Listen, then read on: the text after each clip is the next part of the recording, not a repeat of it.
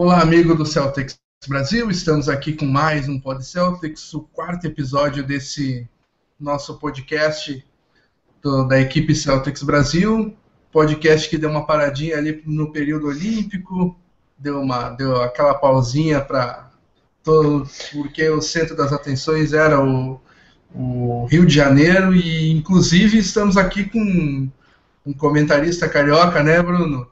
Já, é. já fala como foi, foi, foi para ti esse, essas Olimpíadas no Rio e já dá teu destaque inicial.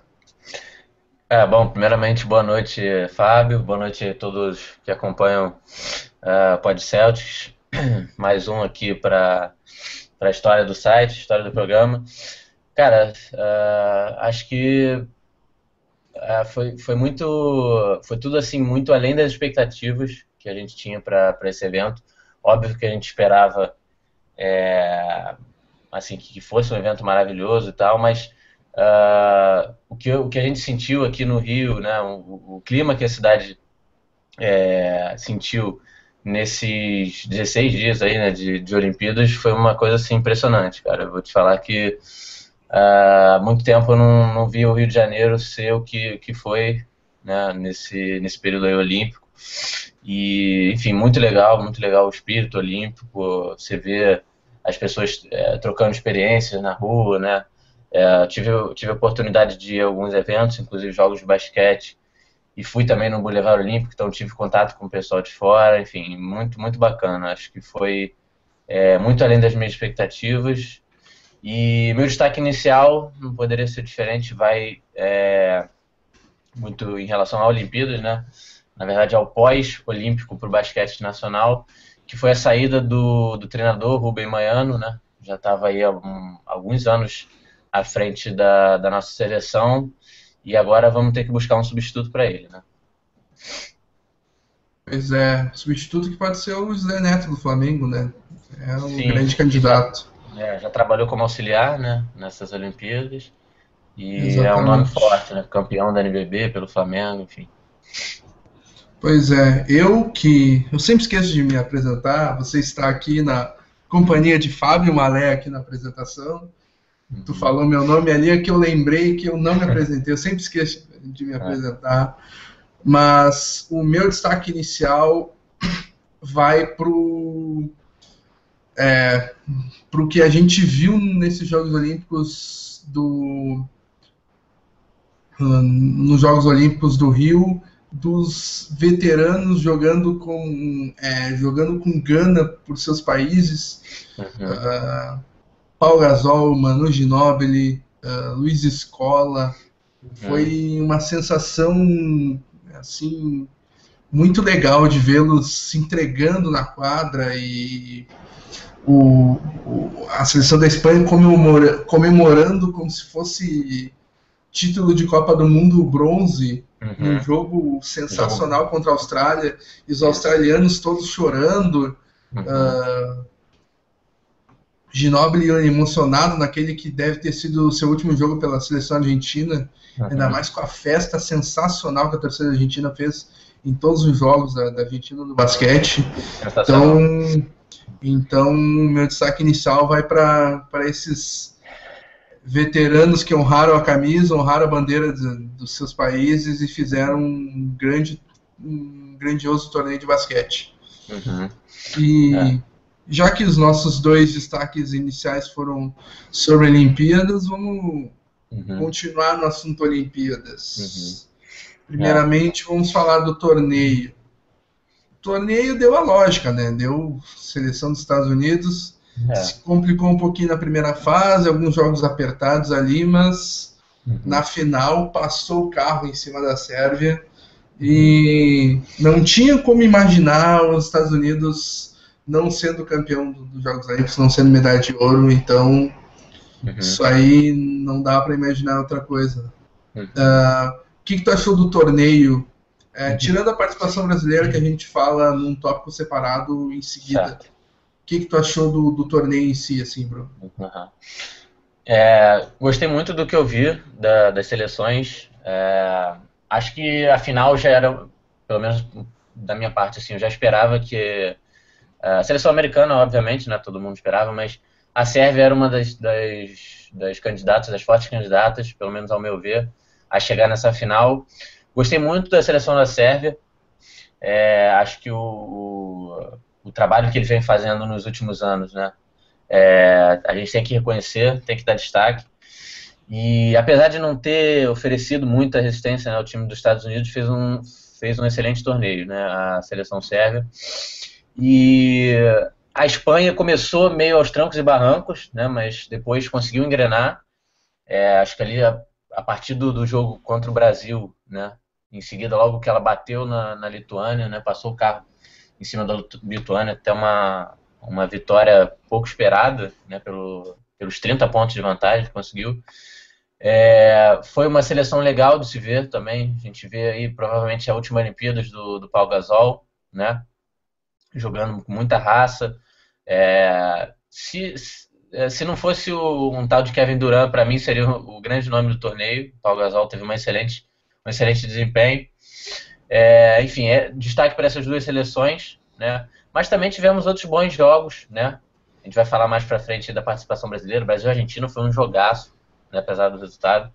Enfim, eu acho que teve, tiveram bons jogos, né? O, o próprio Estados Unidos é, não foi aquela facilidade que todo mundo esperava, né? Tudo bem, na final é, conseguiu uma grande vantagem, mas acho que na primeira fase teve jogos que, que, que teve momentos complicados, né? Que eles precisaram é, acionar o modo NBA, né? Enfim, jogar com, com muita seriedade, com muita concentração, né? E foi legal de se ver, foi legal de se ver. A gente viu grandes jogadores aqui no, no, no Brasil, né? Jogando para a torcida brasileira. É, enfim, acho que foi, foi um, um torneio digno para uma, uma Olimpíada muito digna também.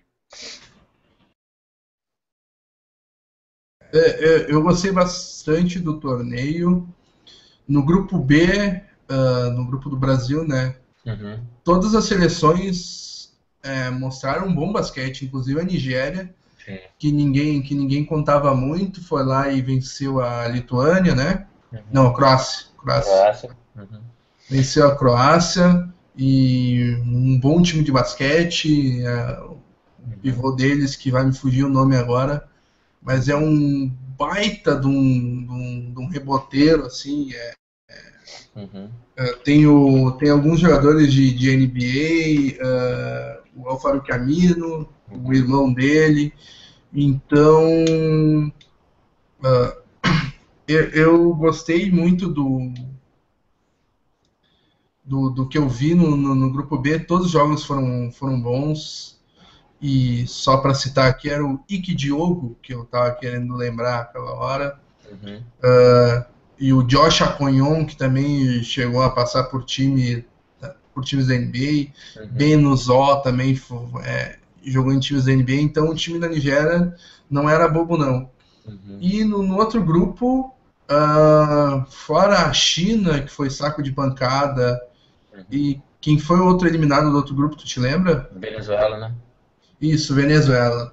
Venezuela que foi uma surpresa no, no, no, no pré-olímpico das Américas, né? Uhum. Mas que não, não, não é lá um grande time. Uh, o, tiveram boas seleções, né?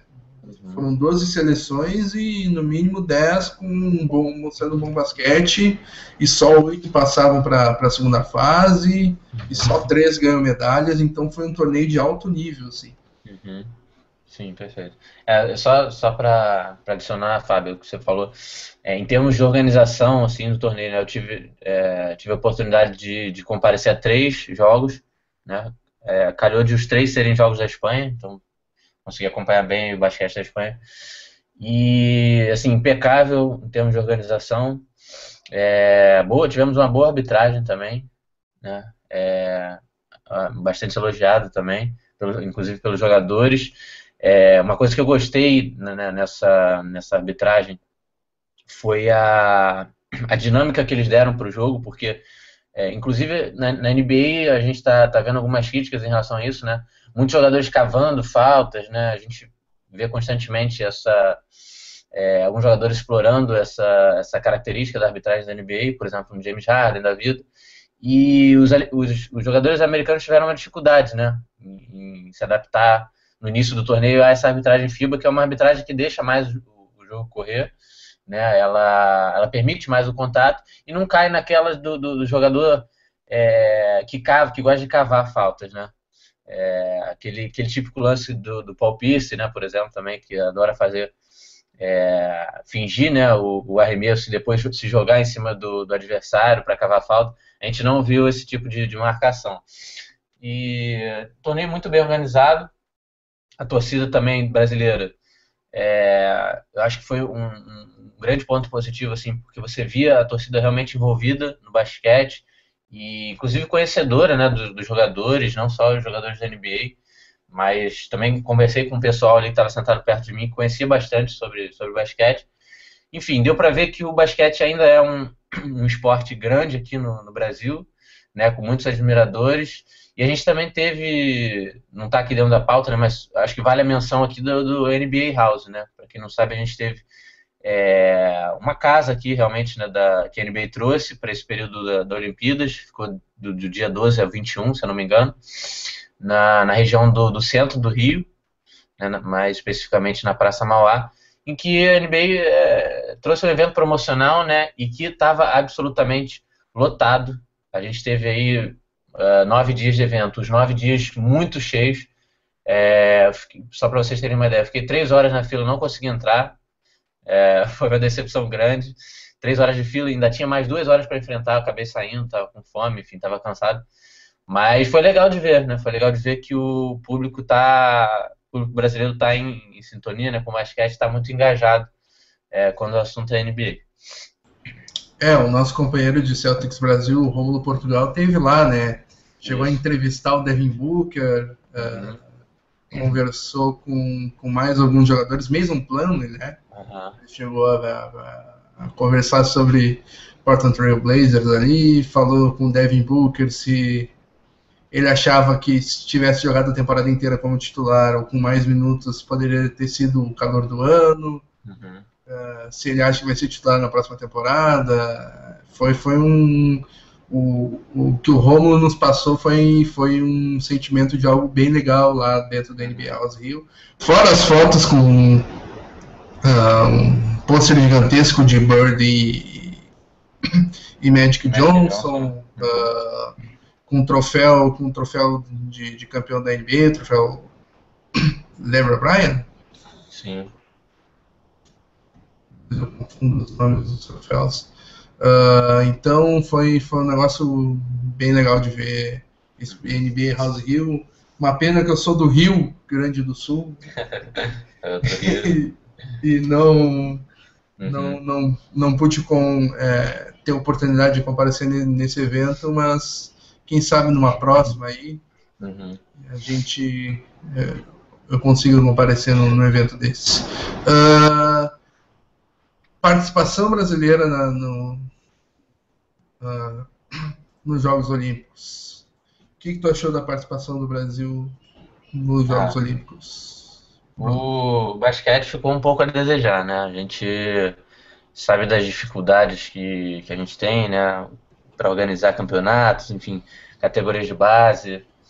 É, a própria confederação né, brasileira está passando por um. Alguns anos né, passa por um momento meio complicado, então é um, não é um cenário otimista, né? Mas eu acho que a gente esperava mais, principalmente do time masculino. É, a gente tem bons jogadores, apesar do, do desfalque do, do Varejão, do Splitter, Faverano, enfim. Tínhamos um bom time, né? um time que que dava, assim, a gente, a gente falava numa medalha de bronze, né? Falava assim em chegar ali numa, numa disputazinha de medalha. E a gente acabou caindo na primeira fase. Acho que foi um pouco decepcionante, porque jogando em casa, enfim, é, todos esses fatores aumentaram a expectativa. É, eu acho que o, o Brasil ele, ele, teve lampejos, né? Ele teve momentos de lampejos no, em todas as partidas, lampejos de bom basquete, mas, é, como a gente vai falar aqui no próximo tópico, não gostei do, da atuação do Manhano nessa, nessa Olimpíadas, né? Falando do, do papel dele como treinador na, durante a partida, né? Não no, no período de preparação, isso aí a gente não tem muito como julgar. A gente não estava lá com a seleção né, para falar, mas durante os jogos não gostei da atuação do Manhano, da comissão técnica. Acho que a rotação do Brasil foi longe da, da do esquema ideal é, em, em, que as partidas exigiram né, da seleção. E também não gostei do, dos pedidos de tempo. Acho que o Manhano não soube aproveitar os pedidos de tempo. Enfim, não, acho que esse foi o grande destaque negativo da seleção. Destaque positivo vai para o Nenê. Acho que o Nenê fez um bom torneio. É, se não foi o melhor jogador da seleção, foi um dos melhores. É, soube chamar a responsabilidade quando o time precisou. Óbvio que teve partidas em que não teve bom, bom desempenho.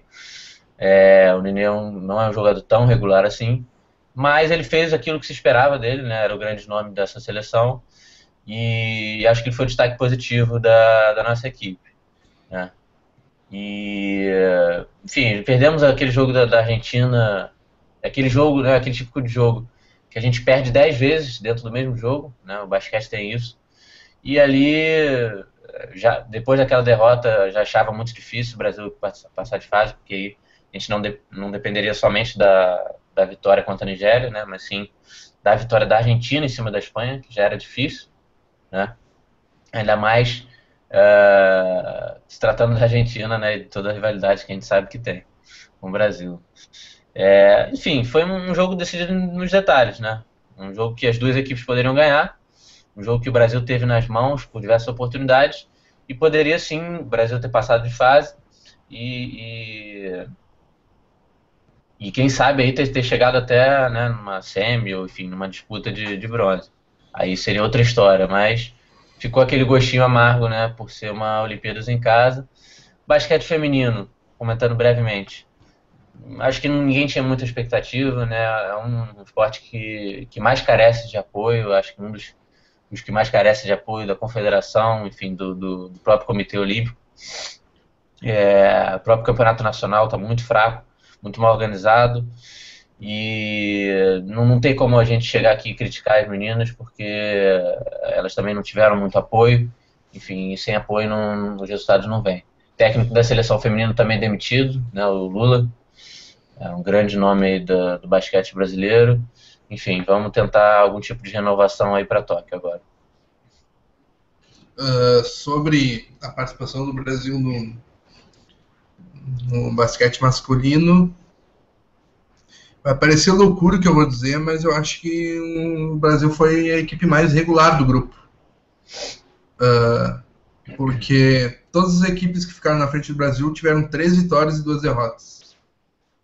Nas uhum. três vitórias ganharam apertado e nas duas derrotas perderam por, por uma vantagem larga. Já o Brasil teve duas vitórias e três derrotas. As duas vitórias também apertadas e, não, e fora contra a Nigéria, não foi tão apertado assim. Uhum. E as três derrotas foram apertadíssimas. No jogo contra a Argentina, o jogo foi para prorrogação. Uh, então, o, o, Brasil conseguiu fazer cinco bons jogos. As outras equipes fizeram três ou quatro bons jogos. E o Brasil fez cinco bons jogos. Bons também nem tanto, mas fez cinco jogos mais ou menos no mesmo nível. Uh, o jogo contra, contra a Lituânia, o primeiro tempo foi terrível, o segundo tempo foi maravilhoso. Maravilhoso. Partidaço. E quase, quase encostamos no placar. Leandrinho é, mostrou porque tem o apelido de The Blur Barbosa, né? Foi liderou a equipe na reação uh, contra contra a Croácia perdemos é, numa bola é, é, fizemos um bom jogo e faltou fechar jogo Contra a Argentina tínhamos uma vantagem larga e faltou saber fechar jogo. Uh, então foram. O Brasil não teve. É, foi um castigo o Brasil não passar de fase, que eu acho que o Brasil teve um desempenho. É, não foi um desempenho ideal, mas foi um desempenho digno, digamos assim. Então eu acho que a participação do Brasil foi foi digna e o Brasil caiu de pé. E uhum. poderia ter.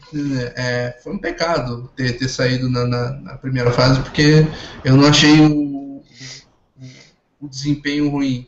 Apesar de que, como tu, tu disse, o Maiano errou em, em vários momentos, uhum. a rotação estava toda errada uh, e uh, o Brasil pecou na hora de fechar os jogos.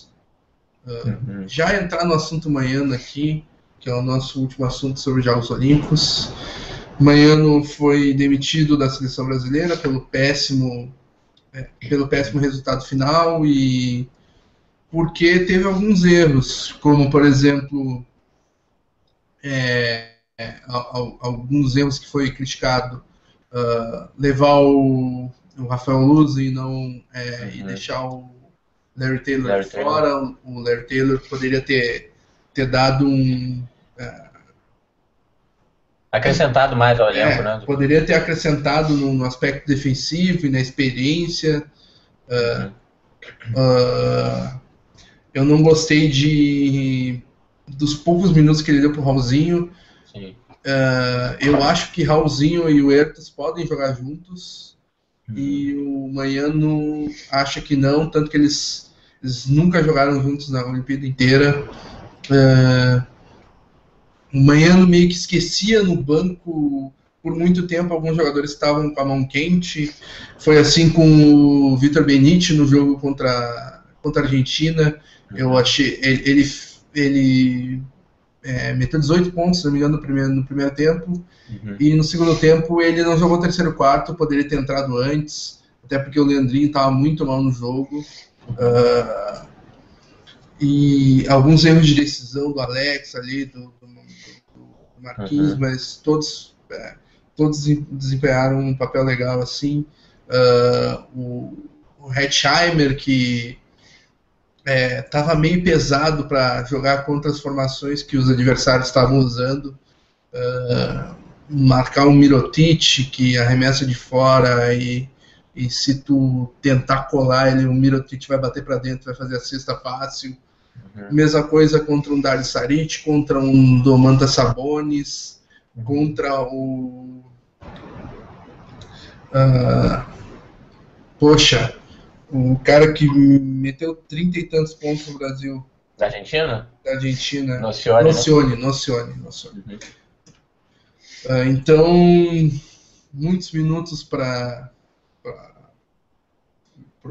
pro Hetzheimer, uh, sendo que ele estava visivelmente ele é mais lento, então né? uhum. então teve esses probleminhas assim em rotação Sim. e que poderiam ter, ter, deixado o Brasil até com porque não cinco vitórias nesse uhum. grupo uh, que foi apertadíssimo grupo de alto nível então Acho que essa demissão do Manhano é mais pelas decisões dele do que pelo que ele fez em todo o período que ele estava à frente da seleção. Uhum. É, uma coisa que eu acho que, que deu para perceber, né, que o Brasil tem time para brigar tirando os Estados Unidos com todo mundo, né? Hoje em dia, acho que a seleção no mínimo consegue fazer jogo duro com todos, com todas as seleções, exceto os Estados Unidos, né? Que é difícil você fazer um jogo duro com os Estados Unidos. Mas é, concordo com, com o que você falou, Fábio, em relação à rotação, cara. Eu acho que o, o, o principal erro do Manhano foi ele não soube utilizar os jogadores nos momentos certos. Né? A gente via, por exemplo, o Ertas numa sequência ruim dentro da partida e ficando, permanecendo em quadra. Né? E às vezes, das vezes que o, que o Raulzinho entrava durante a partida, ia bem e saía logo. Né? Então não, não tinha uma, uma sequência. É, Leandrinho, mesma coisa. Né? Quando o Leandrinho começava ali a, a, a pegar um ritmo de jogo, ele ia lá e tirava. Né? Então, assim, eu acho que ele não soube explorar né, a, a rotação, talvez por período de treino muito curto, enfim. Mas é, a gente também não pode é, avaliar o trabalho do Manhano só pelo, pelas Olimpíadas, né? Acho que o Manhano fez um bom trabalho, é, analisando aí todos os anos que ele está comandando a seleção. Né? Fez um bom trabalho. É, ele conseguiu devolver essa competitividade né, para o basquete brasileiro, uma coisa que antes da, da era Manhano, né, a gente o Brasil estava virando um saco de pancadas, já estava tendo uma sequência ruins, uma sequência ruim de resultados. E o Maiano trouxe essa competitividade para o Brasil. Né? Hoje o Brasil não fica devendo muito a, a, a nenhum time, não. Né? É, como você disse, é, do mesmo jeito que a gente perdeu esses três jogos, né, a gente poderia ter ganhado os três jogos. Né? Lituânia, a gente fez um baita segundo tempo, foi lindo demais, a torcida vindo junto, estádio tremendo. Né? A Lituânia sentiu, a torcida brasileira sentiu o peso, e, e, o Brasil subiu muito com isso. Se não fosse aquele primeiro tempo horroroso que a, gente, que, que a seleção fez, talvez a gente tenha, é, tivesse saído vitoriosa. E, enfim, foram jogos perdidos, assim, em né, realmente, em detalhes. Foram jogos que a gente poderia ter vencido. Mas, e aí falando já, já entrando no, no, no, assunto, assim, de, de, futuro, né, da seleção, eu, eu já deixo aqui, assim, a minha, a minha vontade é que a gente continue nessa, nessa vertente de trazer treinadores é, experientes, mas é, treinadores estrangeiros, né, com todo respeito ao, aos treinadores brasileiros, acho que Neto por exemplo, um bom nome, seria um bom nome, mas eu, é, eu acho que em termos é, de, de, tática, o, o, basquete brasileiro, né, ele está um pouco atrás, tanto do, do, basquete europeu quanto do basquete americano.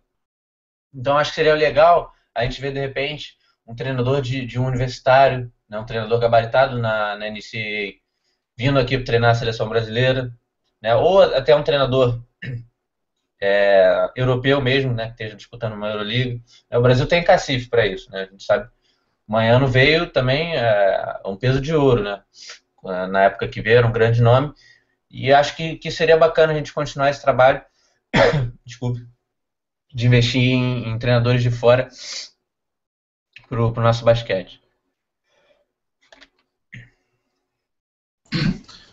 Tu acha que é, no todo o trabalho da manhã não foi bom, ruim, médio? É, olha, eu, eu acho que o trabalho do manhã foi bom. É, é, justamente por esse ponto que eu falei, de que o Brasil hoje consegue, isso eu falo com propriedade, né? tirando os Estados Unidos, o basquete do Brasil hoje, né, masculino, consegue bater de frente com todas as seleções. Né? A gente, ó, numa Olimpíadas aí, né, que as equipes vêm assim com, se não com força máxima, né? Com, com bons jogadores, assim, com o seu elenco é, quase que completo. Uh, o Brasil com desfalques também, né? Desfalques importantes, Varejão Splitter, é, fazem muita falta. A gente conseguiu fazer jogo, jogo duro com a Argentina, fizemos jogo duro com a Lituânia, fizemos jogo, ganhamos da Espanha, né? Fizemos um jogo duríssimo com a Espanha, que ao meu ver hoje é a, é a segunda seleção é, é a ser batida, né? Logo após os Estados Unidos. E fizemos um jogo duro com a Croácia também, que tem um bom time. Né? Então, enfim, acho que é, é, o Miami deixou aí um legado legal para essa seleção e, e acho que, que, que, o Brasil está no caminho certo. Né? É só agora uh, a gente acertar nessa, nessa escolha do treinador, porque qualidade material, de material humano a gente tem. É, eu acho que o Manhano foi importantíssimo para recuperar o basquete brasileiro. Né? E pegou lá em 2010, finalmente nos levou para uma Olimpíada, né? Finalmente o Marcelinho Machado conseguiu jogar uns Jogos Olímpicos em Londres, né? É. Cara que passou por poucas e boas nos anos 2000 ali. Uhum. Uh, ganhamos aquele jogo no, no, no pré-olímpico sul-americano contra a Argentina, aquele jogo sensacional, né?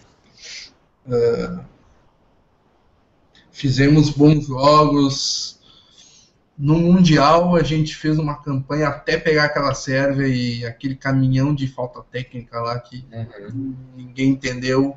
Uh, até aquele momento o jogo estava aparelho e eu, tínhamos esperança de passar pela Sérvia e, e passando uhum. pela Sérvia era ficar entre os quatro primeiros, uhum. que o lado doeu muito aquela derrota, né? Certo. Mas uh, como é, como é, esse é, o Manhã conseguiu recuperar isso, mas como treinador de é, desenhar jogada e de é, fazer a rotação, ele não é muito bom assim, né? Uhum. Então, agora que a gente conseguiu recuperar o basquete brasileiro e, e que temos uma nova safra que parece ser boa e eu acho que essa geração, os que estão aí ainda podem jogar mais um Mundial. Nenê uhum. tem 33, o Ertas 32, Alex 34, uh, uhum. Giovannone 36, ainda talvez Giovannone não, talvez o Alex não, mas num todo aí uh, temos é, bons jogadores uh, e esses caras podem jogar mais um mundial e os caras novos que estão vindo estão estão sendo legais de ver assim de que tem espaço na NBA para um Cristiano Felício para um Lucas Bebê para eu, eu não consegui é, o Toronto não, não deu muito, muitos minutos para ele né uhum. nem para o Lucas Bebê nem para o Kevin Durant brasileiro mas uh, tem um pessoalzinho, o Raul Neto, que fez uma excelente temporada pelo Utah Jazz. Uhum. Então tem, tem um pessoal vindo aí, o, o legado do, do manhã, que o Miami deixa é, é, bem legal. Então agora é pegar um Stevens da vida aí, um cara é. que manja da prancheta, uhum. das rotações. Uhum. É, concordo. Só, só para finalizar esse assunto, Fábio, a, a, a, minha, a minha defesa né, em relação a a seleção de um, de um, técnico americano seria por dois motivos. Primeiro, eu acho que a gente viu nesse torneio que, que o Brasil ele tem um basquete hoje mais lento né, do que o praticado a nível global. Se pegar os Estados Unidos, então, não vai aguentar o ritmo, né, realmente um, ritmo ofensivo muito mais alto do que a seleção. E o basquete americano ele tem muito isso, né? Ele tem esses dois pontos muito fortes: é, jogo de transição e a defesa. Né? Então, é, acho que foram os dois pontos assim que, que, que o Brasil precisa melhorar. E, e, o segundo, o segundo ponto que, que eu acho que seria bacana, seria um bom encaixe nesse né, técnico americano, é que o, o, Brasil, né, o, material, o melhor material humano que a gente tem hoje está na NBA. Né? Então, você já tem jogadores ali que estão acostumados a jogar né, num, num, num, sistema de jogo americano, né, no sistema de jogo da, da NBA. Então, eu acho que não seria uma transição tão, é, tão difícil assim né, para os jogadores é, fazerem essa troca, né? De tô jogando na NBA, vou jogar no, no, na seleção, entendeu? Seria uma, uma, uma transição mais suave. E eu acho que seria interessante também ver um, um americano aqui à, à frente da, do basquete brasileiro. Seria legal realmente, mas é, a tendência é que seja o José Neto mesmo. Uhum. Uh, então vamos para o próximo assunto. Uh, o Celtics parece ter fechado o elenco para a pré-temporada com, com o fim do embrólio com o Abdel Nader, que uma novela que se arrastou por quase todo o mês de, de agosto aí. Uh, o Nader queria um contrato garantido, senão não, não queria jogar no, no, no Main Red Claws.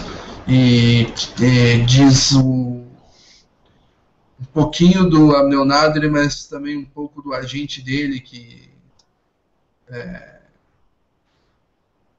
é, botou ele num, num, patamar que ele não tem ainda, né? Até tem no, site Celtics Brasil lá um texto teu até, o, o agente do Nader, Servando Terrada, fala que Nader já é um jogador de nível de NBA, está pronto para isso. Então, esse, ainda bem que esse impasse é, se, se resolveu uhum. e o Nader é um dos jogadores que vai para a pré-temporada. Vou passar aqui a lista, né? O Celtics também que se acertou nessa semana com o ala Marcus Georges Hunt, uhum. que é que é um ala que veio de Georgia Tech, teve algum destaque lá, 16,7 pontos, 3,4 rebotes, 3,3 assistências, uhum. não foi recrutado no último draft e teve alguns jogos pelo Brooklyn Nets na Summer League, então é, é mais para completar elenco, não acho que ele vai ter alguma chance. Uh, passar os 20 jogadores aqui que lutam por 15 vagas, uma luta que promete ser ferrenha. Os armadores são Isaiah Thomas, Terry Rozier, Max Smart e Demetrius Jackson. Alarmadores Avery Bradley, Gerald Green, R.J. Hunter, James Young e John Holland. Alas, Jay Crowder, Jalen Brown, Jonah Jerebko, Abdel Nader e Marcos George Hunt. Alas pivôs, Amir Johnson, Jordan Mickey, Ben Benchel. Pivôs, Al Horford, Kelly Olynyk e Tyler Zeller. Uhum. Primeiramente, quem que tu acha que o que, o que, que tu achou dessa lista desses 20? Escolhe cinco para rodar aí, Bruno. É, então, Fábio, o... primeiro só, só comentando aí em relação ao nada, né? O nada deixou de ser um deixou de ser um nada, né, na, na Summer Opa. League. Opa, e... opa. deixou de ser um nada na Summer League e fez uma boa, né, uma boa um bom período aí de, de liga de verão, enfim, impressionou bastante. É o, o agente dele sendo agente, né? Sendo empresário, fazendo o que ele tem que fazer, o trabalho dele.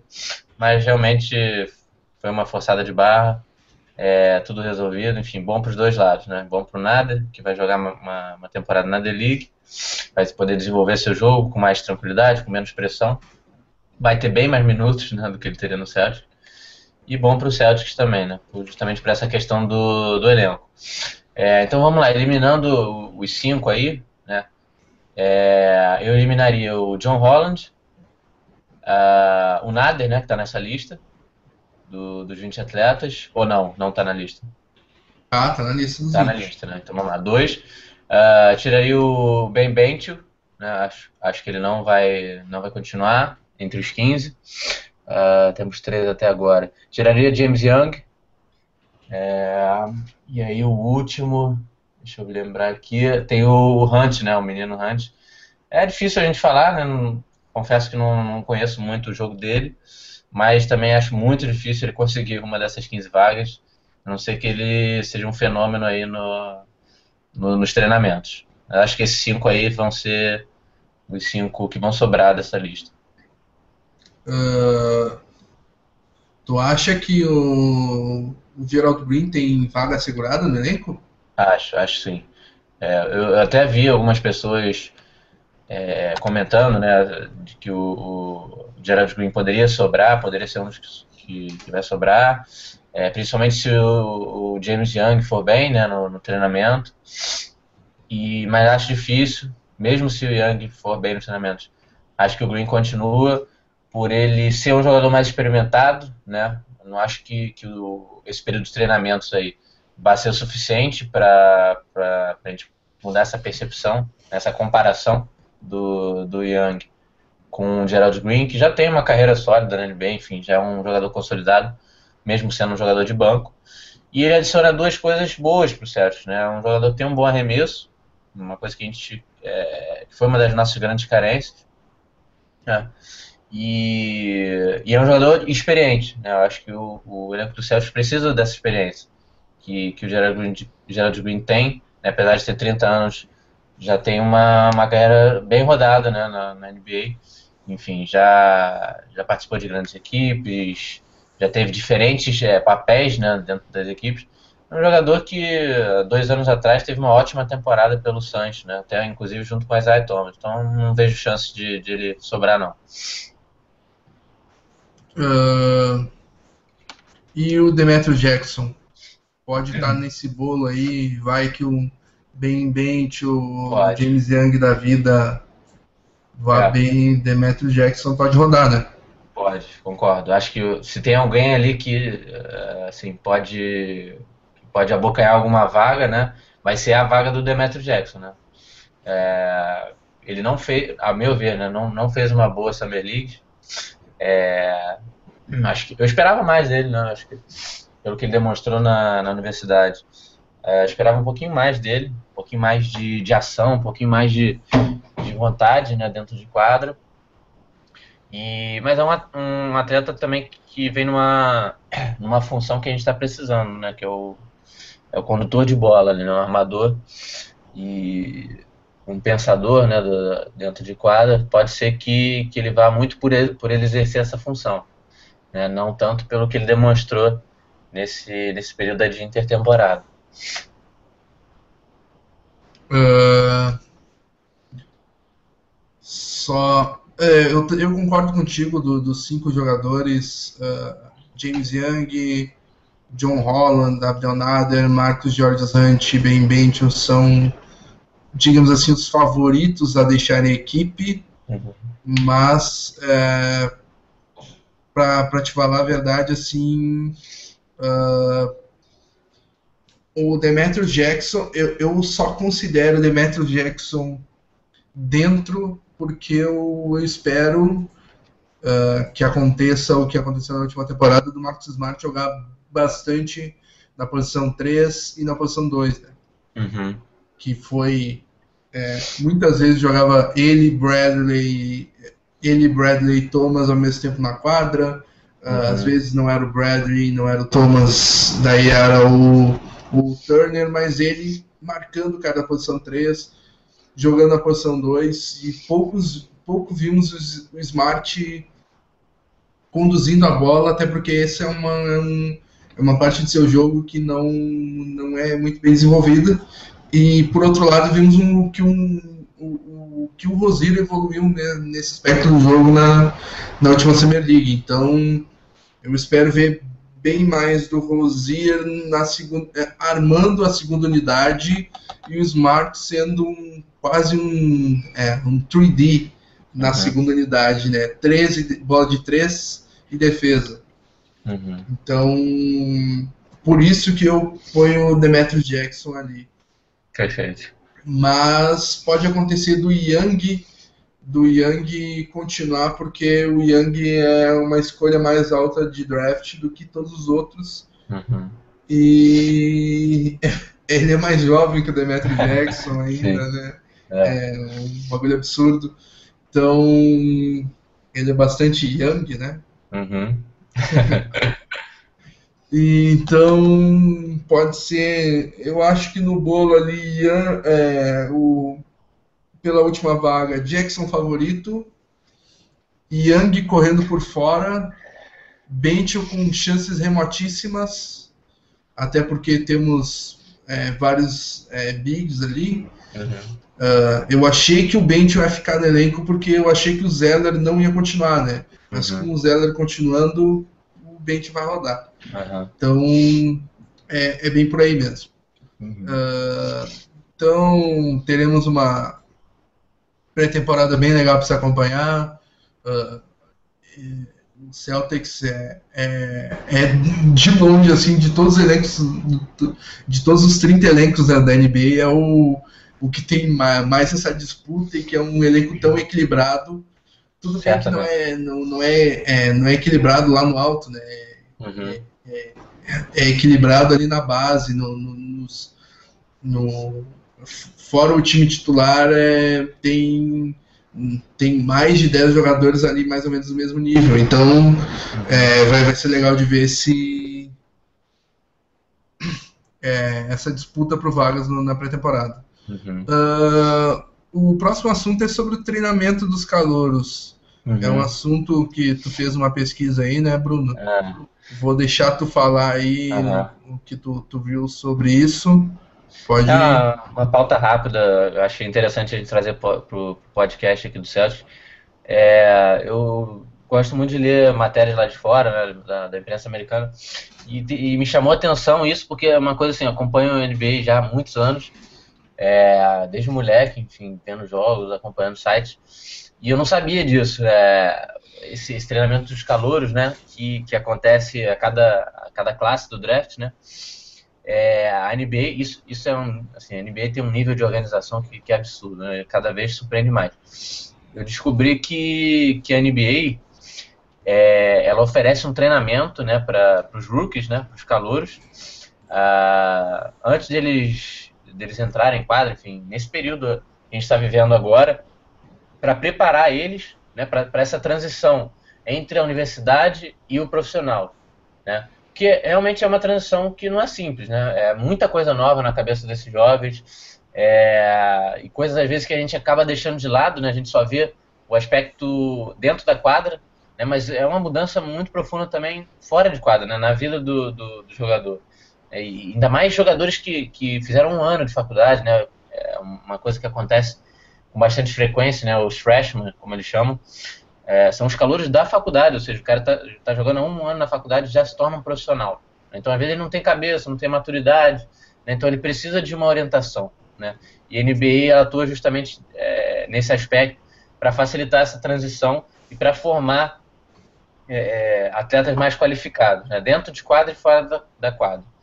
Então, esse programa de treinamento, é, ele dura cerca de uma semana, e eu até separei aqui é, alguns dos treinamentos que eles têm. É muito interessante. Por exemplo, é, dentro desse, desse programa, né, os, os, atletas eles vão ter orientações sobre desenvolvimento da carreira, né, é, treinamentos de tomada de decisão. Olha que legal. É, muitos jogadores aí não, não, to, não, não tomam, é, não estão acostumados com tomar decisões tão importantes relacionadas à carreira. Então eles têm orientação sobre isso Orientação de finanças, bem legal também. Achei super bacana porque é, são, são moleques, né? Assim, até mais novos que a gente, de às vezes 17, 18, 19 anos. E não tem muito esse, esse lado financeiro né, aguçado, enfim, sabem pouco ou nada sobre isso. E, e, já chegam ganhando aí um milhão por ano, enfim, dois milhões por ano. É uma mudança muito brusca que eu acho legal ter esse suporte. Saúde sexual também, eles recebem treinamento sobre isso. Achei bacana também, porque a molecada sai da universidade, enfim, naquela. É, naquela naquele clima de, de American Pie ainda, né? Achando que a, a vida é aquilo. E, mas é, é importante também sempre ter essa, esse tipo de, de instrução, né? Até porque tem jogadores que a gente sabe que vêm de, de classe muito pobres, não tem esse tipo de instrução, né? Enfim, isso pode afetar sim a vida do atleta. Né? Besteira a gente achar que não. É, violência doméstica, um assunto que é um tópico que foi incluído no, nos últimos anos né, nesse treinamento.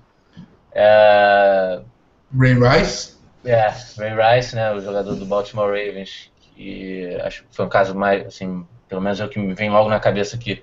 Jogador da, da, da, NFL, um grande jogador, uma estrela, estava tendo a melhor temporada da carreira e simplesmente jogou a carreira no lixo praticamente porque agrediu a namorada, né, a namorada noiva, agora não me recordo. Enfim, foi é, gravado por câmeras, enfim, a imagem rodou o mundo. E isso mancha não só a imagem do Ray Rice, mancha a imagem da equipe e mancha a imagem principalmente da liga, né? E a gente sabe que as ligas americanas têm uma preocupação muito grande com isso. Então, é importante também todos os atletas estarem recebendo esse treinamento, né? É, recebem treinamento sobre relacionamentos saudáveis, legal também, porque muitos atletas saem do gueto, né, saem de, de, de, áreas pobres, em que às vezes essas amizades continuam, né, e são amizades que não vão render, é, enfim, coisas positivas para a sua carreira, podem atrapalhar, né, como a gente vê, já, já teve casos, né, de uh, assim, atletas da NBA que continuam com aquelas amizades, enfim, e, e acabam se atrapalhando um pouco. Uh, comportamento com a mídia é legal também, a NBA também tem bastante cuidado com isso. É uma, na liga profissional, os atletas têm um, um assédio muito maior, né, parte da mídia do que no universitário. Tem que aprender a se comportar em frente a uma entrevista coletiva, né, a vocabulário, a forma de, de, de, de se vestir, né, tudo isso influencia. Treinamento também um que eu achei legal aqui para trazer. O basquete como um negócio. Né? Isso é um treinamento que deve ser bacana para eles, porque é, para você saber separar as coisas, né? saber separar o, o, justamente essa questão do, das atuações dentro de quadra, né? enfim, e, mas também entender que o basquete é um negócio, enfim, que eles podem ser é, negociados a qualquer, a qualquer minuto, enfim, a qualquer época do ano, não importa se estão tendo uma boa sequência, não ficarem frustrados com isso e também aprender como é que funciona o basquete como negócio, né? É, agora, numa visão não como eles uh, sofrendo essa, essa influência da, das direções, né? mas eles entendendo um pouco da mentalidade né? Da, da, das direções que tomam essas decisões uh, para o basquete profissional do, da NBA. Né? Uh, treinamento de liderança, bacana também. Está é, sempre formando novos líderes, isso é importante para o basquete. E o por último aqui, o último treinamento, né, consultor de moda, que é bacana. Faltou pro Westbrook, hein? É, faltou pro Westbrook. É um cara aí que famoso por muito, muito polêmico, né, as roupas que ele usa. Assim, polêmico para ser até amigo dele, né, no mínimo. É o que a gente pode falar, umas roupas bem esquisitas, mas enfim, é, é, eu acho que isso, esse treinamento deve ser mais no sentido da, da imagem que o jogador passa, né? Pela, é, né, para mídia, né? Enfim, para todos que estão assistindo, uh, em relação a, ao exercício da profissão, né? Porque é óbvio que eles são jogadores de basquete, mas acima de tudo eles são profissionais. E a gente sabe que a NBA tem também bastante cuidado com isso. E isso começou na época do Allen Iverson, né? O Allen Iverson que foi um jogador assim, um divisor de águas, vamos dizer assim, da NBA. Né? Um jogador que chegou revolucionando, já principalmente nessa questão da atitude fora das quadras. E ele teve bastante atrito com, com os comissionários, enfim, com a direção da NBA, pela sua maneira de se vestir, né? E pela sua atitude de, de bad boy, né? Da, fora das quadras. E a NBA não via isso com bons olhos, não vê ainda, né? E acho que se intensificou a partir da, da era Allen Iverson essa questão de como o jogador se vestir, né? Hoje a gente sabe que tem um código de, de vestimenta da NBA, jogadores em todos os jogos, né? É, em que eles não, não estiverem é, atuando dentro de quadra, eles têm que estar ali é, é usando terno e gravata, né? Isso é, uma, é, um código, eles têm que respeitar isso. É, chegando junto com a equipe de terno e gravata, se não for para o jogo, né? Se for para o jogo, também com, com vestimentas adequadas. E isso começou lá na, na, na era do Allen Iverson, uma coisa até que você, você pode assistir no documentário dele, é bem bacana. O Allen Iverson, como ele influenciou a liga também fora das quadras, né? Ele era um jogador que se vestia que nem rapper, né? Aquelas bermudas longas, enfim, blusas é, muito largas, enfim, cordões de ouro, bem, bem rapper mesmo, e isso passava uma, uma imagem negativa, na opinião da NBA, né? Uma, aquela imagem de, de, de bandido, né? Porque é, nos Estados Unidos eles têm essa, essa maneira de se vestir, né? como aqui a gente também tem um estereótipo do, do pessoal, né? Uh, fora da lei, vamos dizer assim. E eu acho uma história bacana, né? Porque a, a, partir dali a NBA começou a ter esse cuidado e foi ali que foi criado esse código de investimento para os jogadores respeitarem esse código e passarem uma boa imagem, né? Para quem assiste, para os fãs da NBA. Então foi um, foi um tópico que eu trouxe aqui, eu achei bem bacana pelo, uh, pela seriedade né, que, que a NBA, uh, eh, que NBA encara esse, esse, essa formação do atleta, né, do, do, do ser humano, do profissional, realmente mostrando que uh, eh, para ser a melhor, melhor basquete do mundo né, tem um, toda uma, uma organização por trás disso. agora, depois desse, desse assunto bem legal que tu trouxe aí, bem legal, Uh, vou registrar o, a participação de, de quem está nos assistindo no YouTube, quem participou pela hashtag PodCeltics no Twitter. Legal, uh, não tem lá, galera. É, o, no G. Brunos Boston é, tá aqui com a gente, André Silva está aqui com a gente, Igor Pontes está aqui com a gente e faz um, um comentário interessante aqui sobre a seleção brasileira temos muito que torcer para Caboclo, Lucas Bebê e Augusto Lima vingarem e se juntarem a Raulzinho. Uhum, perfeito. Uh, Caboclo e Lucas Bebê que sempre estão entre os dois que não jogam no, no Raptors. Do, é, lembrando que o elenco da NBA tem 15 jogadores, mas só 13 são ativados para os jogos.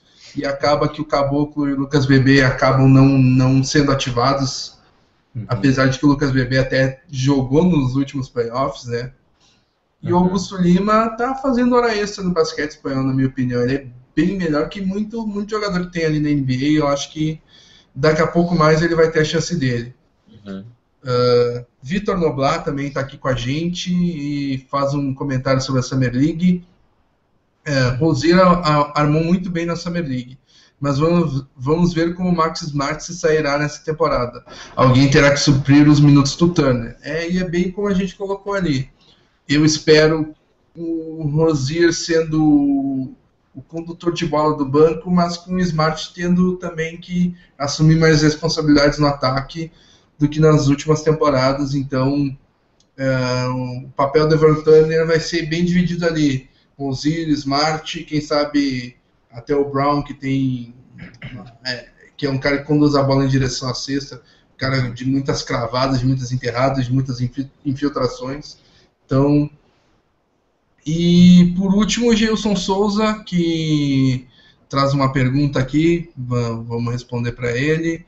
Essa temporada o, o, Mickey vai ganhar mais tempo? Uh, tô louco para ver o, o Mickey ganhar mais tempo de quadro.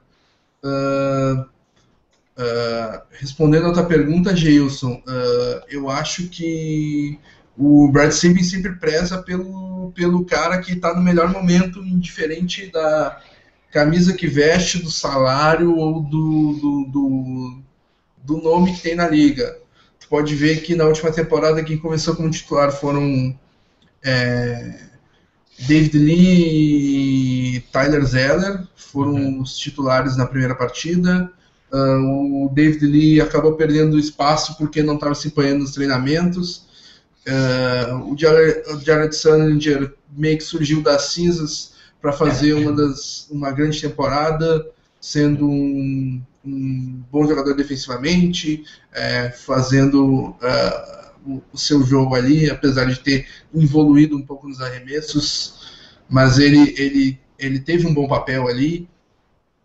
Uh, e o Zeller acabou, é, acabou indo para a casinha do cachorro, é, quase não entrando nos jogos, e o David Lee foi dispensado. Então, é, o, o, o Brad Stevens é, preza muito por isso.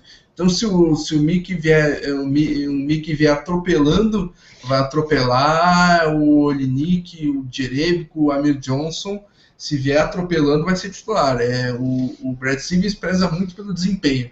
Então, se o Mickey vier voando, vai ganhar mais tempo de quadra sim.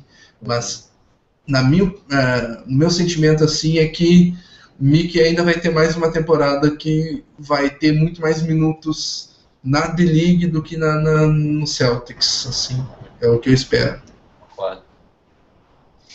Uh, então, indo para o nosso próximo tópico, uh, calendário da temporada. Só registrar rapidinho aqui que o calendário da temporada foi divulgado pela NBA, tem, é, tem vários jogos legais para destacar, mas é, nos, nas próximas semanas teremos outros episódios de Pod Celtics em que falaremos da próxima temporada, falaremos é, do que achamos é, do, do, que achamos que o Celtics pode desempenhar, do, é, se vai para os playoffs, se não vai para os playoffs, se vai para a final de conferência, uh, qual jogador tem, é, tem mais chance de ganhar prêmio, quem vai ser o MVP da temporada. Uh, e mas para não passar lotado, então tem um é, um tópico, uh, um post lá no site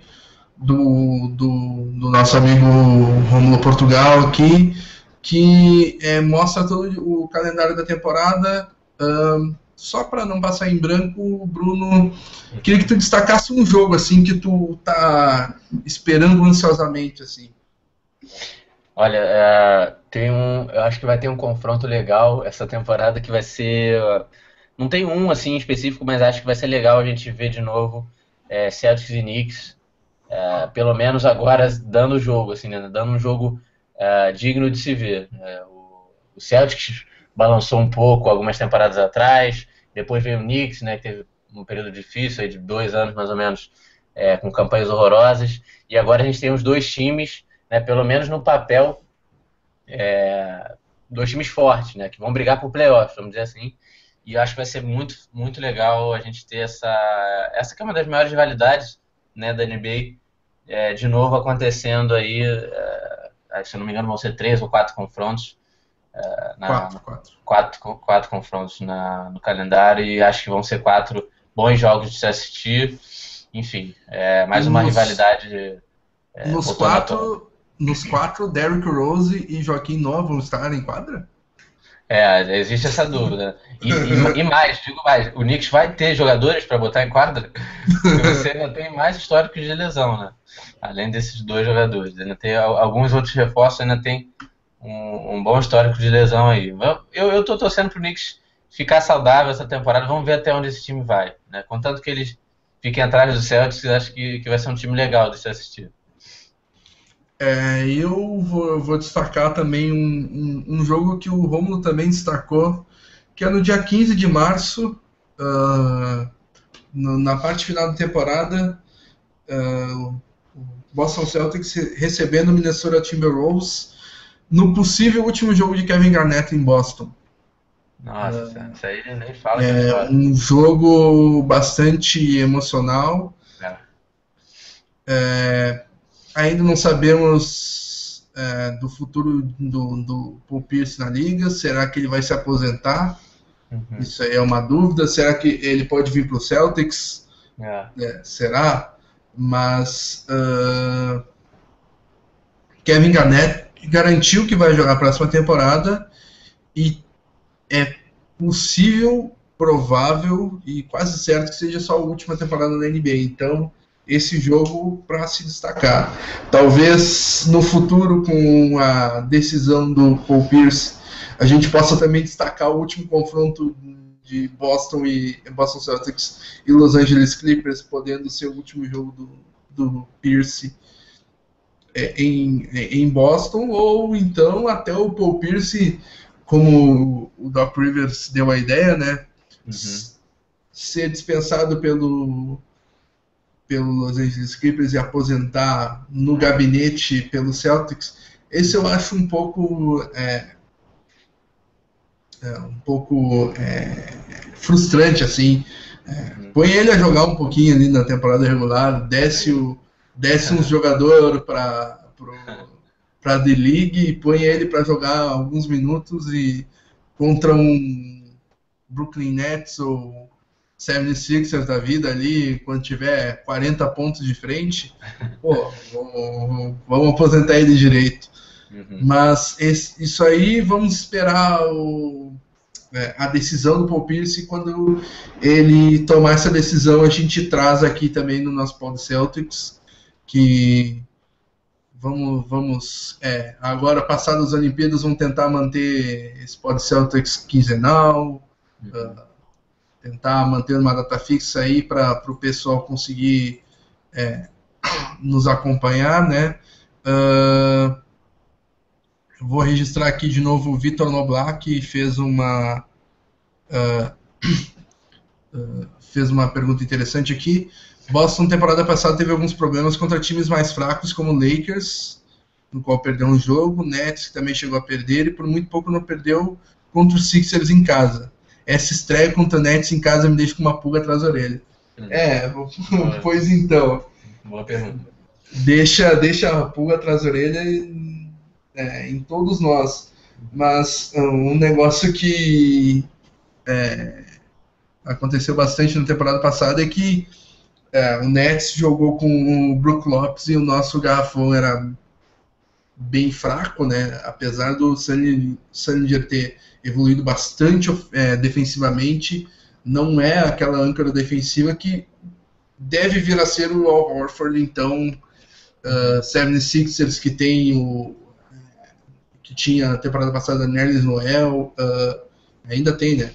Uh, fugiu o nome o Okafor, né? Jalil Okafor, uh, Lakers que tem Roy Hibbert, é, que, é, Roy Hibbert, Breno Bass, uh, e vários outros jogadores, então sofremos bastante no garfão, então é, nessa temporada a tendência é que tenhamos menos dificuldade para bater esses times mais fracos por uhum. conta do, da, da, aquisição do Horford.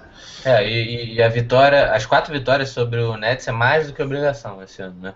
Mais do que o ano passado.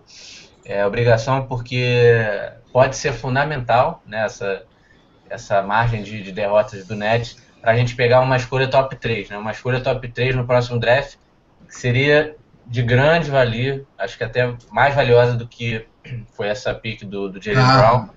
Bem, porque, mais, bem mais. Porque a classe do, do próximo draft promete muito. Então a gente não pode dar, dar margem pro, pro Nets ficar fora desse top 3. Eu acho que essas quatro vitórias são obrigação. E vamos que vamos.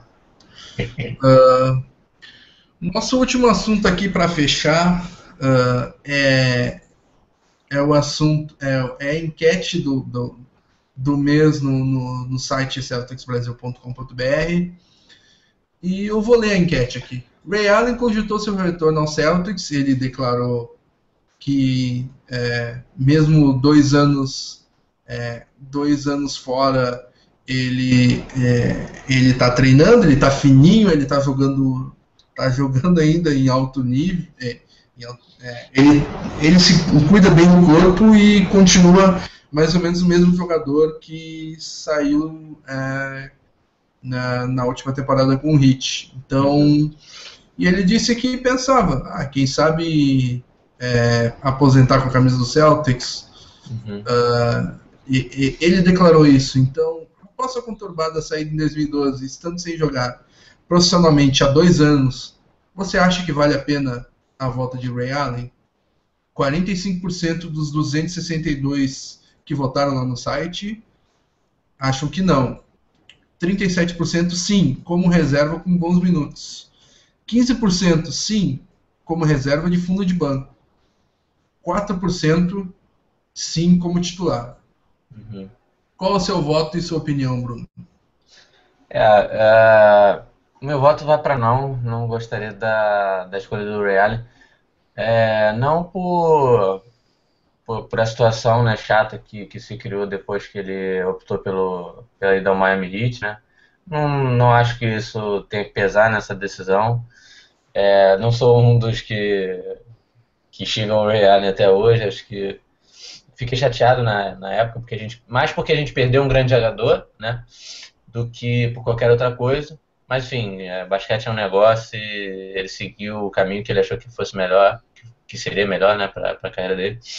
Mas não, não acho que a volta do Allen agora seria, ela traria mais benefícios pro, pro Celtics. Não acho que seria um bom encaixe, porque o, primeiramente que o Real ele tiraria alguns minutos né, de, de, jogadores que vão estar com o Celtics né, daqui para frente, então precisam desses minutos para se desenvolver.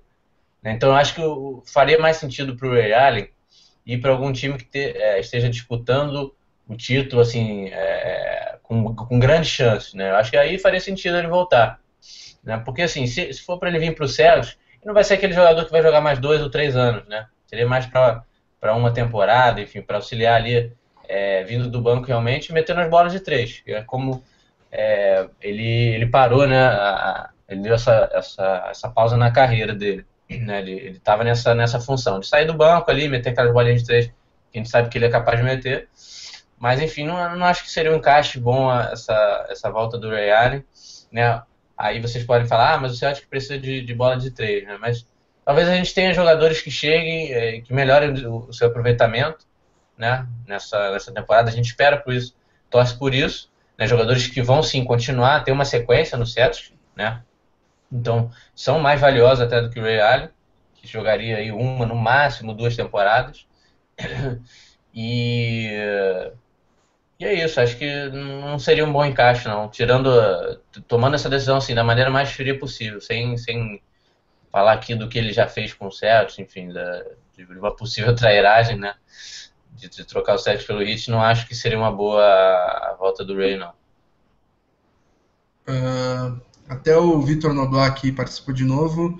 Ele fala que num primeiro momento votou em sim, mas acha que para desenvolver mais os jovens que temos no elenco, uh, temos que dar mais minutos para eles. E Hunter é, pode virar um ótimo chutador de três. Uh, temos que apostar. E eu concordo com ele, concordo contigo. Eu acho que eu não trato o Ray Allen como traíra, como muitos torcedores o tratam. Eu acho que a NBA é um negócio, ele queria mais um anel e viu que uh, Paul Pierce e Kevin Garnett estavam é, em decadência, viu que ele ia ter, ia ser atropelado pelo, pelo Avery Bradley chegar para ser banco do Dwayne Wade, sendo 60 man, é bem diferente do que ser atropelado pelo Avery Bradley e ser, um, é, ser rebaixado à reserva. E no Miami Heat ele chegou como reserva, então um pouco desse erro dele é, foi, é, foi, foi parte dessa decisão que ele teve. Uh, como muitas vezes uh, os jogadores do Tottenham, do, do Celtics, Uh, falaram ele é ele não é aquele cara amigão que vai jantar que vai nas festas aniversários essas coisas então é, ele meio que é, não, não, não se dava muito com o elenco então é, é, um cara obscuro mas também é, um cara de uma personalidade obscura mas um cara absurdamente profissional uhum. o, é, o o porquê que eu votaria não? Porque ele está dois anos sem jogar. Uhum. O nosso elenco é, como eu disse antes, é um elenco que tem bastante peças e que é, peças boas, jovens que vamos desenvolver. E é, o Real entraria a bola de três. Uh, nas, ele, será que não, não vai, mesmo estando, é, é mesmo se cuidando tanto, será que ele não vai ser uma avenida na, na defesa? É, eu prefiro um Smart que está desenvolvendo seu arremesso, está arremessando melhor a cada temporada e que é um dos melhores defensores da liga. Uhum. É, o RJ Hunter, que tem. que era tido só como um arremessador, que, um cara que só arremessa e que não sabia defender, ele já se mostrou muitas vezes um bom defensor, até porque ele tem é, é meio bizarro o tamanho dos braços do RJ Hunter. É, no, uhum. no, que ele ergue os braços, ele já, já bloqueia o arremesso só no erguer os braços, porque tem uma envergadura bem bizarra até. É, é o típico uhum. jogador do atual Bucks, inclusive. Uhum. é envergadura bizarra, uhum. é coisa de Bucks. E é. Rosier melhorou bastante o arremesso, Gerald Green vai trazer arremesso, é um defensor é, de razoável para bom e ele é, é, é, na última temporada que ele teve pelo Phoenix Suns há duas temporadas atrás, se não me engano, é, uhum. ele foi candidataço a Six Man, uhum. se, quase levou o Suns aos playoffs e o Jeff Hornacek quase foi o Coach of the Year é, com ele e as Thomas vindo do banco combinando para quase 40 pontos todo jogo. Então a gente tem, tem opções e acho que o Ray Allen não é o mesmo, mesmo no hit no final de sua carreira, é, não é mais o, All-Star de antes. Uhum. É só aquele cara que mete bolinha de três, mete bola importante, óbvio. É um cara clutch, é e tem ótimo aproveitamento no lance livre, mas não é um cara que a gente possa aproveitar nesse momento. É, só para registrar aqui, Fábio, é, um abraço aí pro, pro Vitor, é, um cara que está sempre comentando lá no, na comunidade, né, no, no grupo né, do Facebook, enfim, comentando nas atualizações do site, sempre acompanhando a gente aqui no Podcast. Então, queria agradecer ao Vitor, é, abraço aí em nome da, da equipe Celtic Brasil. Sempre bom ter você aqui com a gente, cara.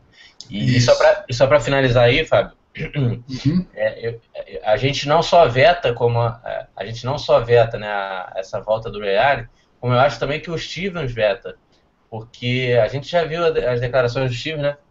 O Celtic vem para voar realmente nessa temporada, né? Como o próprio Stevens já disse, ele quer a equipe voando em quadra, né? Ou seja, ele quer jogar em alto ritmo a, a, o grande, até onde a equipe conseguir né, render, ele vai jogar no alto ritmo. E a gente sabe que o Ray Allen já tem que, 38 anos, se não me engano, né? E não aguenta mais esse, essa dinâmica de jogo. Né? Um jogador que é, ele precisa de jogar ali no 5 contra 5, realmente. Precisa de muito, muito bloqueio, muito screen, né? Para conseguir espaço, para arremessar. Então acho que não, não, casa bem e o Stevens enxerga isso. Então me surpreenderia uhum. muito essa, essa volta do Allen. 38 ele tinha quando ele parou de jogar, porque ele tem 41 hoje, cara. 41? Sim. Nossa senhora, olha aí. Já, tinha, já até tinha perdido as contas, mas então. Uh, e o Geilson faz uma boa lembrança aqui. É, tá esquecendo dos arremessos de três do Olinick, verdade. Kelly Olinick é o nosso melhor, arremessador. melhor arremessador de três. Que. Todos, todos, as, todos os outros aspectos do jogo dele são falhos, principalmente a defesa. Mas na bola de três ele é um especialista, então uh, é, isso é bem verdade. Eu, um adendo, espero uma temporada do Olinick trazendo seus 15, seus 10, 15 pontos por jogo do banco, porque é, é isso que ele traz para o time. Uhum. Ainda mais que é o último ano, o último ano de contrato, vai, vai querer ganhar aquela fortuninha na, na, na próxima off-season, então. Legal. Adendo fechado, vamos finalizando aqui o nosso Pod Celtics. Uh, primeiro destaque final aí, tu queira dar, uh, Bruno? É, cara, meu destaque final, assim, bastante pessoal. Eu queria destacar o, acho que a química que o, que o Celtic está formando né, nesse elenco é, vai para sua terceira temporada aí, né? muitos vão para sua terceira temporada juntos, outros para sua segunda. Mas eu acho que a química desse elenco pode ser um, um fator decisivo. Eu acho que é um fator que às vezes é deixado de lado, né? Mas eu considero um fator muito importante. E por que, que eu estou destacando isso? Porque a gente teve o casamento né, do, do Isaiah Thomas nesse, nesse fim de semana agora que se passou. E a gente viu bastante, a gente viu bastante membros da equipe lá, né, tirando fotos juntos, enfim, é, em momentos divertidos. E, e, não só esse casamento, mas a gente está vendo nesse período de, de intertemporada, por exemplo, o, o Marcos Smart marcando treinos com o Jalen Brown, né, o Hunter treinando junto com o Nada. Então, parecem um, um, é, jogadores que gostam de, de, manter essa química né, entre si. Isso fortalece o elenco né, de uma maneira que, que, pode se desenvolver um, um diferencial aí, né? uh, competitivo, né? Comparado às outras equipes. Enfim, eu acho que o Celtics tem um vestiário muito forte. Isso pode influenciar, sim, no desempenho a longo prazo da, da equipe. Então, meu destaque final vai para esse. Eu espero que continue assim. É, acho que a gente tem uma, uma equipe que é muito unida, né? E você vê isso na característica dos jogadores, né? São jogadores que, que têm mesmo esse espírito certo de jogar coletivamente, né? Não tem nenhuma uh, grande estrela, assim, né? Que aquela estrela de, de é, estrela no sentido até negativo, né? Às vezes de, de, se achar, enfim, superior aos outros. Então todos, tá todo mundo ali então querendo trabalhar é, sempre com o objetivo ao título, né, da, da, da liga. Então acho isso muito bacana. Meu destaque final vai para essa essa química aí que a gente está conseguindo uh, identificar entre os jogadores do elenco, nessa amizade realmente que eles têm também fora de quadro. Uh, meu destaque final vai para uma declaração que o uh, o Thomas, é, o Isaiah Thomas deu durante os Jogos Olímpicos, uhum. que ele falou que os adversários sabem é, o, até o título da matéria, do, da matéria que o Romulo é, dá uma resumida nisso, ele fala que os adversários sabem que nós vamos vir com tudo. Uhum. É, o Isaiah Thomas é, se tornou uma grande estrela não só dentro da quadra, mas como fora da quadra para o Boston, sendo recrutador. É, foi importantíssimo na vinda pro, do Al Horford para Boston. E ele é um cara que trabalha sempre, está sempre postando fotos jogando basquete e é. treinando com a camisa empapada de suor, como apareceu numa dessas fotos que tu citou aí. Então, é um cara com uma mentalidade vencedora e como tu disse aí tu falou de o grupo unido e é um grupo também que tem a mesma mentalidade vencedora de hard worker assim uh, eu acho que talvez só o do, do, elenco atual só o James Young que não Sim. tem um pouco dessa mentalidade o, um o destoava um pouquinho foi é, saiu foi para o Toronto Raptors o David Leeds estou um pouco disso, foi dispensado. Uhum. Só sobrou aquele monte de hard worker que uhum. tem paixão pelo jogo, é, dá tudo de si em quadra, dá carrinho na placa, é o voa para buscar a bola na quinta fileira. É, só sobrou cara assim, cara doente, doente por vencer e esse núcleo do, do Celtics é, vai, vai, nos dar muitas alegrias no futuro.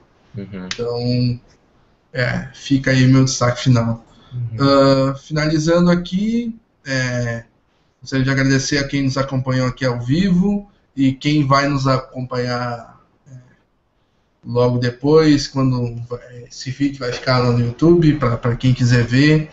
Vou, vou divulgar depois o vídeo para que quem não, não, não pôde ver ao vivo possa ver depois. Uh, quem está vendo agora ou quem vai ver depois, uh, e quiser, quiser é, ter maior facilidade para assistir os vídeos e quiser dar uma força para a gente, é, inscreva-se no canal, dá, dá, aquela curtida no vídeo, que dá, reforça um pouco mais o, o nosso trabalho aí. E acho que é isso. Obrigado aí, Bruno, pela participação. Uh, eu vou finalizando por aqui. Obrigado pelo, pela, pela audiência aí, pessoal. Até a próxima. Tchau, tchau.